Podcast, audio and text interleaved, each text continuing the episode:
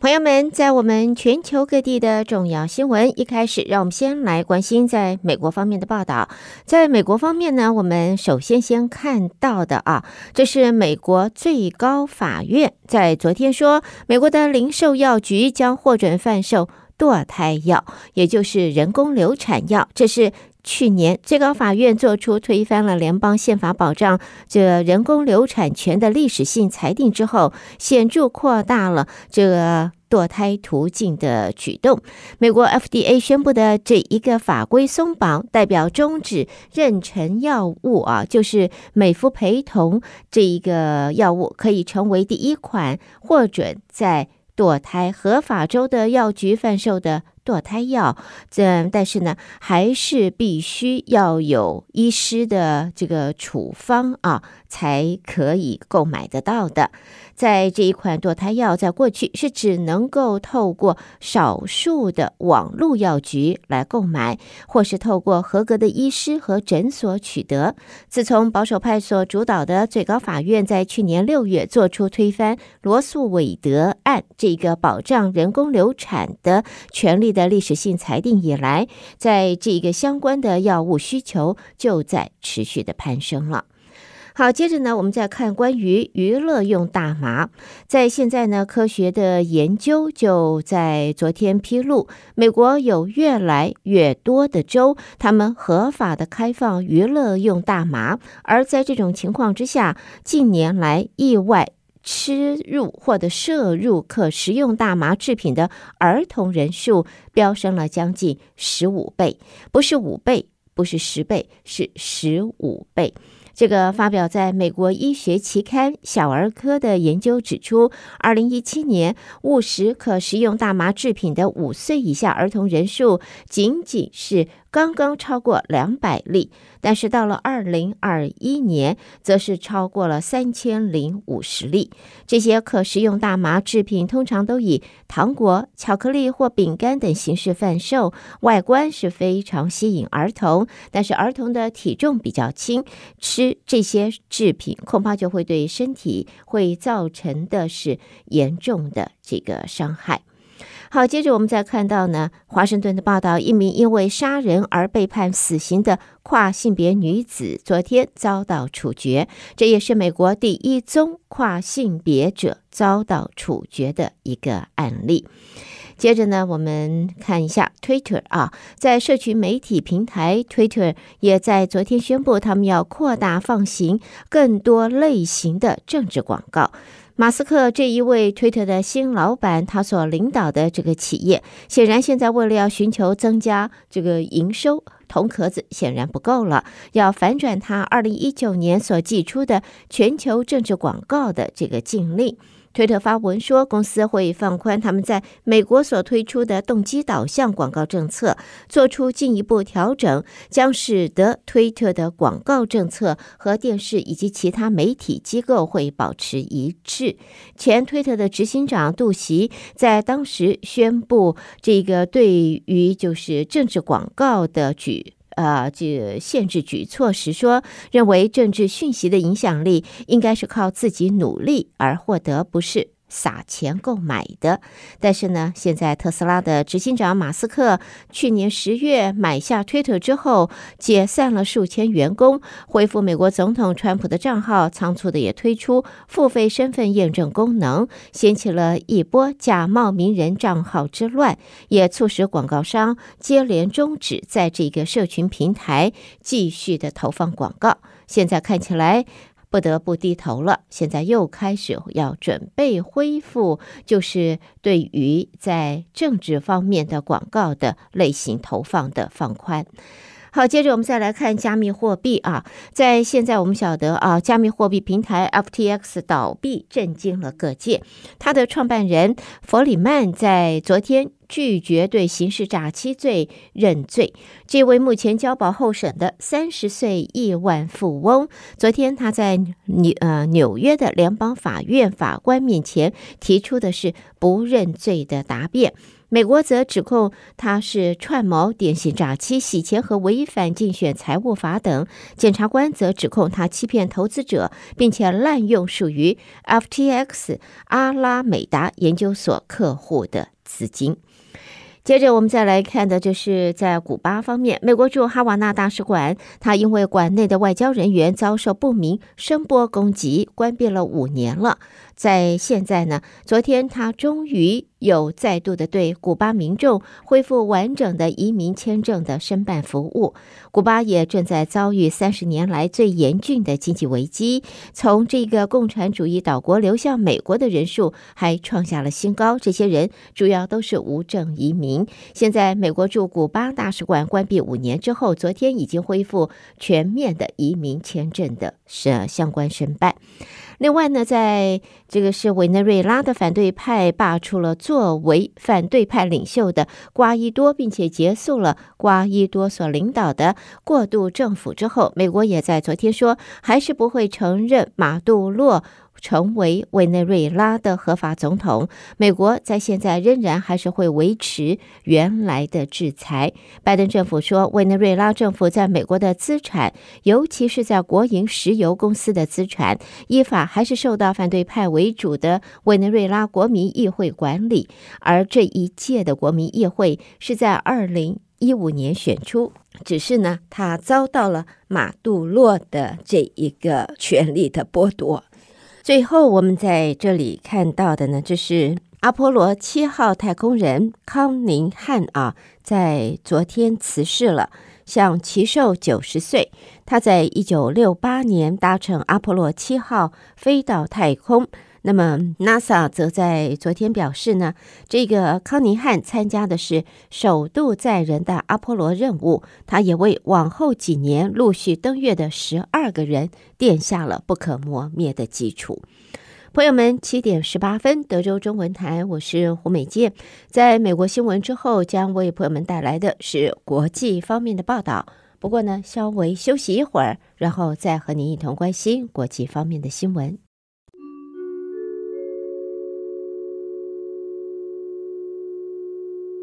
首先看到的就是莫斯科的新闻，在克里姆林宫当局在昨天告诉媒体，俄罗斯总统普京预计在四号和土耳其总统埃尔段要透过电话要会谈。那么，在去年二月份，俄国入侵乌克兰以来，普京跟埃尔段就已经多次的通过电话了。土耳其呢，在二零二二年曾经和联合国共同担任调解人，促使俄罗斯乌克兰达成协议，允许从乌克兰港口出口谷物。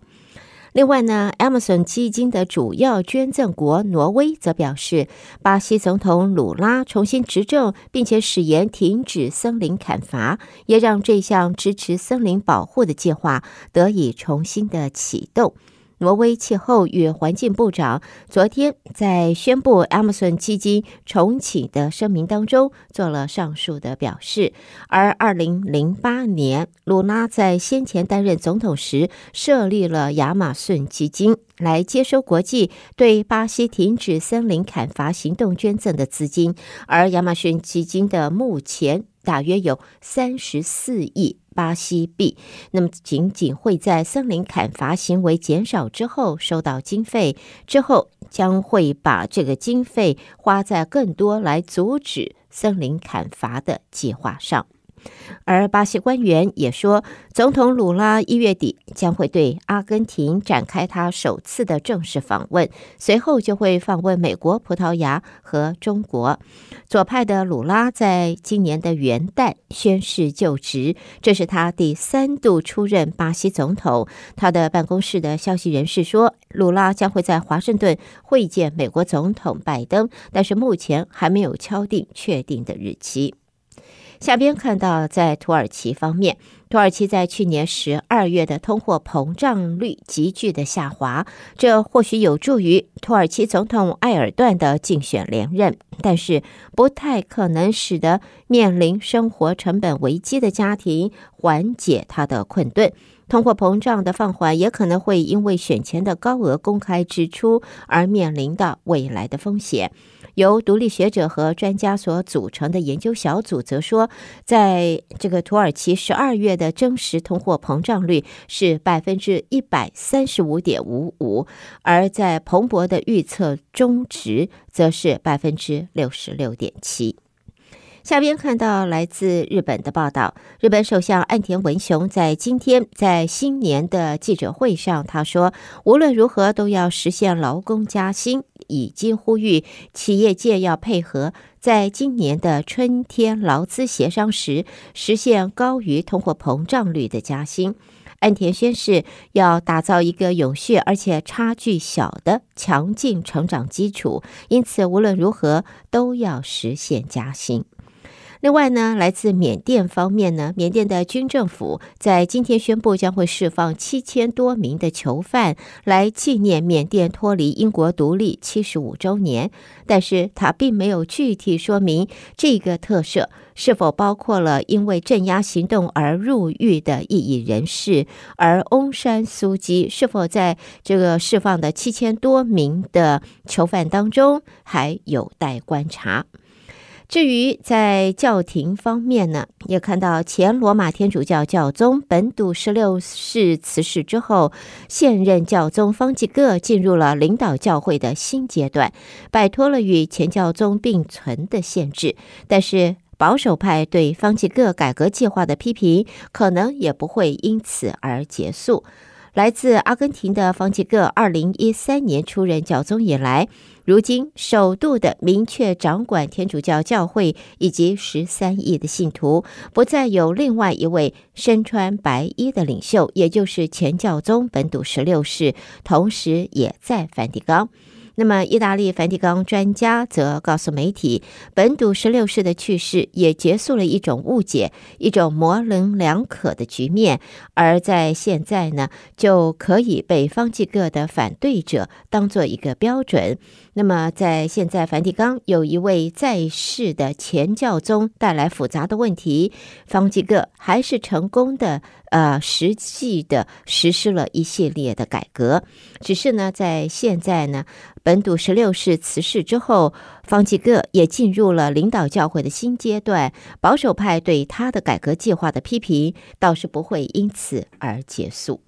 朋友们带给大家，这是在国际方面的重要新闻。收听的是德州中文台，我是胡美健。在国际新闻和美国新闻之后呢，我们在这儿和朋友们一同关心来自两岸方面的重要消息。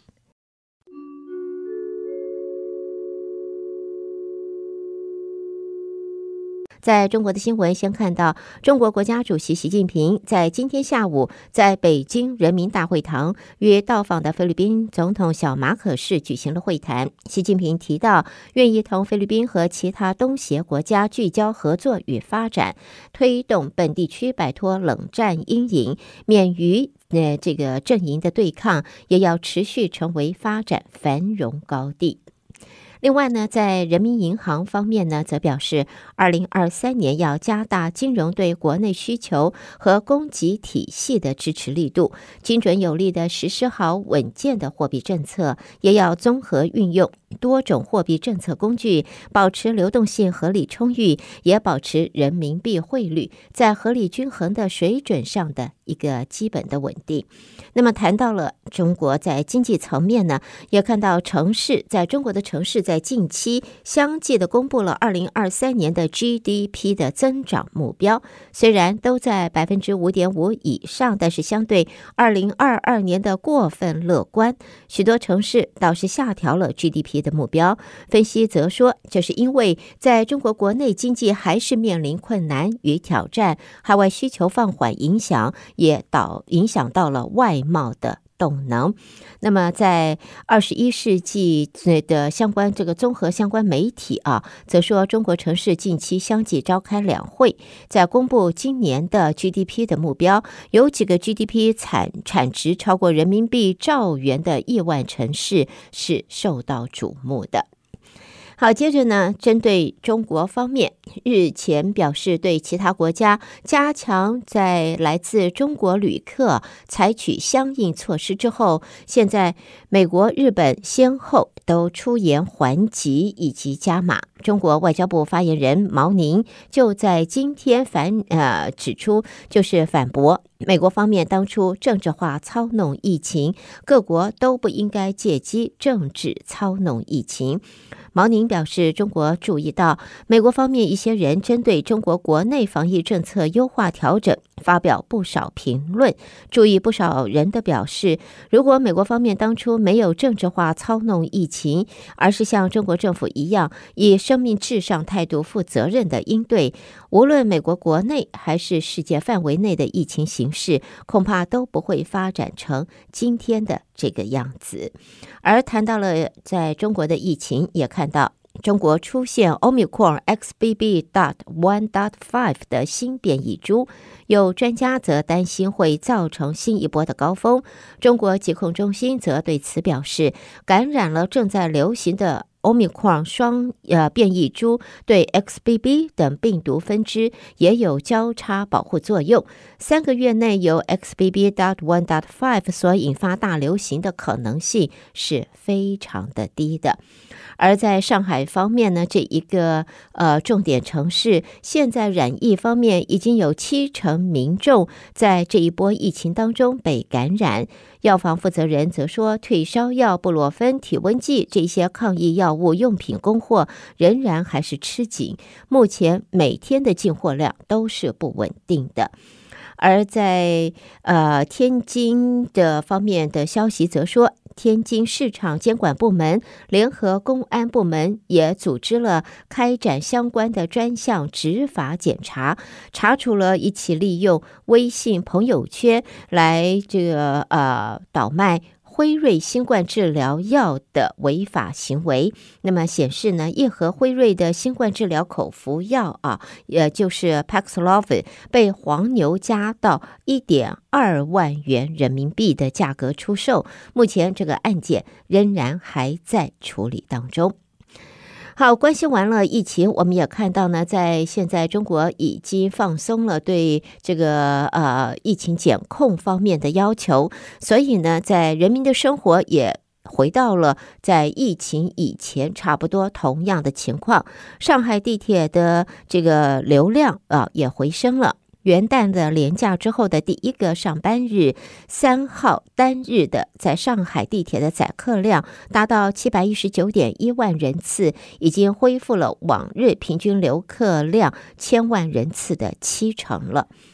好，其他方面的新闻，我们看一下，步入了二零二三年最寒冷的一月份，而中国大部分地区的气温却是反常的持续升高。虽然呢，在现在即将进入了所谓的小寒的节气，不过呢，在相关的气象单位则预估，中国大陆天气反而会越来越暖和。在八号，在中国多地将会热到打破同期的最高温记录。其实不是光是中国，在我们这边也是一样。我们还在不久以前，上个礼拜，或者是说这个礼拜前几天，可能朋友们都还开了冷气的这样子的天气呢。好，我们在中国新闻最后看到的是关于抖音。在中国的媒体在今天报道，抖音的聊天桌面端已经上线，开发 Windows 和 Mac 两个版本，更新时间是在去年的十二月三十号，最新版本是一点零零。不过，专家则分析，抖音聊天是很难复刻包括微信的相关的成功路径。那么，这用户需要借由抖音 App 扫码登录抖音聊天桌面端，不过仅有聊天消息和朋友列表两个页面可以切换，而且聊天的功能仅仅支持发送图片。好的，朋友们，带给大家这是来自中国的重要新闻，德州中文台，我是胡美健。下边我们的焦点将转到。呃，台湾方面现场则是由台北的新闻主播接报，为朋友们继续播报，我们一起关心。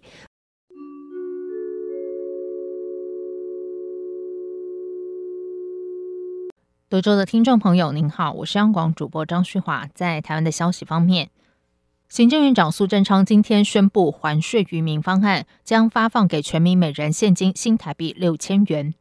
苏贞昌表示，超征税收中的新台币一千八百亿元，预留四百亿元当做不时之需之后，一千四百亿元全民共享，每人六千元，当做开春后政府的新春祝福。他表示，法源与发放作业正在规划中，定案之后经行政院会通过，送立法院同意。他说，但其余一千四百亿来让全民从小到老。能够共享经济成果，每人六千元。那相关的法源以及应该怎么发放的软体设计等等，各部会正在盘整。啊，预算的编列都必须要有很绵密的作业。我们现在密集在进行中。啊，一定案后。就会经由行政院会通过，再送请立法院审议同意。啊，我们希望啊，开春以后就能给全民一个新春的祝福。立法院长游锡坤今天受访表示，行政院一旦将此案送到立法院，立院一定会全力配合，他会用最快速度的时间召集朝野协商。他说：“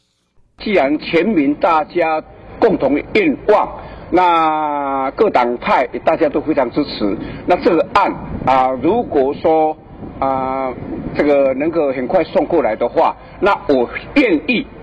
最快的速度啊来召集朝朝野党团协商。顺利的话啊，也希望能够最快的发放。民进党团总召柯建铭说，待行政院将法案送到立法院后，进赴二读等程序都可以谈，相信朝野都希望越快越好。对此，国民党主席朱立伦表示，每人发现金六千元其实是七折八扣的发放方式，显示民进党违逆社会民意，更不了解现今经济状况。至于发放时程，朱立伦说，希望在农历年前就将现金入账到民众手中。他更当场允诺，如果以国民党效率，只要行政院下周将相关法案送出政院，立法院一定能在农历年前完成相关程序。行政院拍板，全民普发现金六千元，预计开春发放。对此，中央大学台湾经济发展研究中心执行长吴大任分析，现金流动性高，民众可能会存起来，因为没有时效性，刺激经济的效果不如票券。不过，尽管发现金可能变成替代性消费，但对经济仍然有些许帮助。台湾经济研究院研究员邱达生则分析，相较于票券，现金对刺激经济效果有限。但也可以看出，政府这次的目的是全民共享，后续要关注通膨现象。他说：“那但是呢，另外一点，我们也不要忘了哈，这个这现在所谓的所得增加，不见得是实质所得啊。为什么？因为发现金等于说增加货币供给，那这个通膨啊也会顺势而起。这个所得增加，但是是不是实质所得增加，这个还要看。”至于有民众批评，既然是还税于民，应该是有缴税的民众才能领，比较公平。吴大任认为，没缴税有可能是有钱人，但更多的是收入较低的民众。与其增加排富的行政成本，不如省下加速发放。曾任北大西洋公约组织秘书长及丹麦总理的民主联盟基金会主席拉斯穆森，于一月三号到五号率团访台。蔡英文总统今天接见访团。总统表示，台湾和许多成功的民主国家一样，都经历过威权统治，深知民主自由得来不易，并非理所当然，因此更加珍惜这个宝贵资产。台湾将持续提升国防战力，与民主盟友共同维护印太区域的和平稳定。总统说：“台湾守在全球民主防线的最前线，面对威权主义的不断的扩张。上个礼拜，我们提出了强化全民国防兵力结构调整方案。”未来我们将持续的提升整体的国防战力，并且和更多的民主阵线盟友携手合作，共同维护印太地区的和平、安全以及稳定。拉斯穆森致辞时则表示，他此行是要展现强烈支持台湾人民有权决定自己的未来，以及台湾有权生存在自由民主的环境下，同时也要和蔡总统讨论台湾及欧洲如何加强合作。拉斯穆森指出，全球民主盟友包括台湾的经济力量占全球百分之六十以上，他相信这对北京在内的威权国家具贺阻作用，而台湾也是全球民主阵营大家庭的一份子。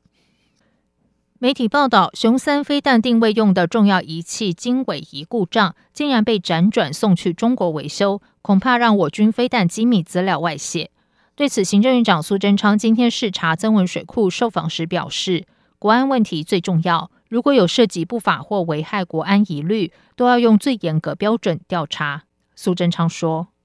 国安的问题是最最重要，所以如有涉及任何不法后，有危害国安疑虑，都必须要用最严格的标准调查。国家中山科学研究院今天表示，此设备是生产组装线上量测飞弹弹体、发射箱架所使用的光学校正设备，并非控制雄三飞弹定位零组件。设备送回之后，已经立刻进行资安鉴定，没有资安泄漏疑虑。中科院表示，此设备是二零二一年公开招标向外商瑞士莱卡公司采购。因为部分设备瑕疵，保固期间卸除仪器内相关储存记忆卡之后，要求国内代理商送瑞士原厂检修。而中科院于设备修复送回之后，主动发现进口报单上是由山东青岛流亭机场出口，经洽询代理商回复，原厂告知因为地缘关系送亚洲维修中心处理，也因此立即对此设备进行自安鉴定，确认没有遭到植入恶意程式，没有自安泄密疑虑。BBC 中文网报道，移民署在其网上放上一则港澳居民不得在台从事活动的列表，当中包含不得接受媒体邀请与参与游行，引发争议。这则公告三号已经从移民署的网站下架。陆委会今天表示，经了解，本案系属误植。港澳居民如果来台短期停留，相关活动应与许可目的相符，并遵守中华民国既有法律规范。政府并未提出任何新增的禁止或限制规定。根据了解，这一份港澳居民不得从事活动一览表是放在移民署网站上，香港、澳门居民停留在台的部分，也就是规范港澳居民短暂停留，如探亲、旅游等不可从事的活动。其中除了包含不得进入军事国防基地、不得进入国家实验室、生物科技研发等重要单位，最有争议的是不得参加政治性质的活动，如游行、抗争、演说、发放传单，以及不得接受媒体邀请上电视与广播节目发表意见。根据了解，内政部移民署已经移除该公告页面。尽管这份文件已下架，还是引起了对于在台港人言论与集会自由是否受到影响的争议。台湾人权促进会秘书长施逸祥指出，从两公约的角度来看，不止香港人，在台湾境内的每个人，他们的公民权、政治权利应该要平等享有并受到保障，不应该因为他们的身份而有所不同。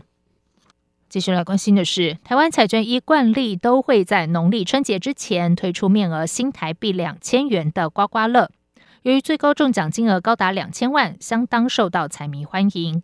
台湾彩券今天正式宣布，农历兔年新台币两千元刮刮乐正式登场，最高头奖奖金两千万，共有七个，比去年多出两个。二奖两百万元加宾士休旅车，奖项高达十个。另外还有八百五十个三奖一百万元，光是两千元限定的刮刮乐就会送出八百六十七个大奖。台彩公司董事及发言人黄志怡表示，民众每到过年一定会买张刮刮乐，让年节的喜气气氛更为浓厚。今年是第四届公益彩券发行期间的最后一次农历新年，春节假期的天数也多达十天。因此，今年农历春节限定的刮刮乐是有史以来单次发行总奖金最高的一次。除了面额新台币两千元的刮刮乐，台彩也宣布今年生肖主题限定款金兔奖，每张售价五百元，中奖率百分之百，张张都有奖。另外，每张售价都是两百元的大三元和好运连发，头奖两百万元各有六个。彩套票设计的兔年行大运，每张售价一百元，最高奖金五万元，多达一百个。以上就是今天的台湾重点新闻，谢谢收听。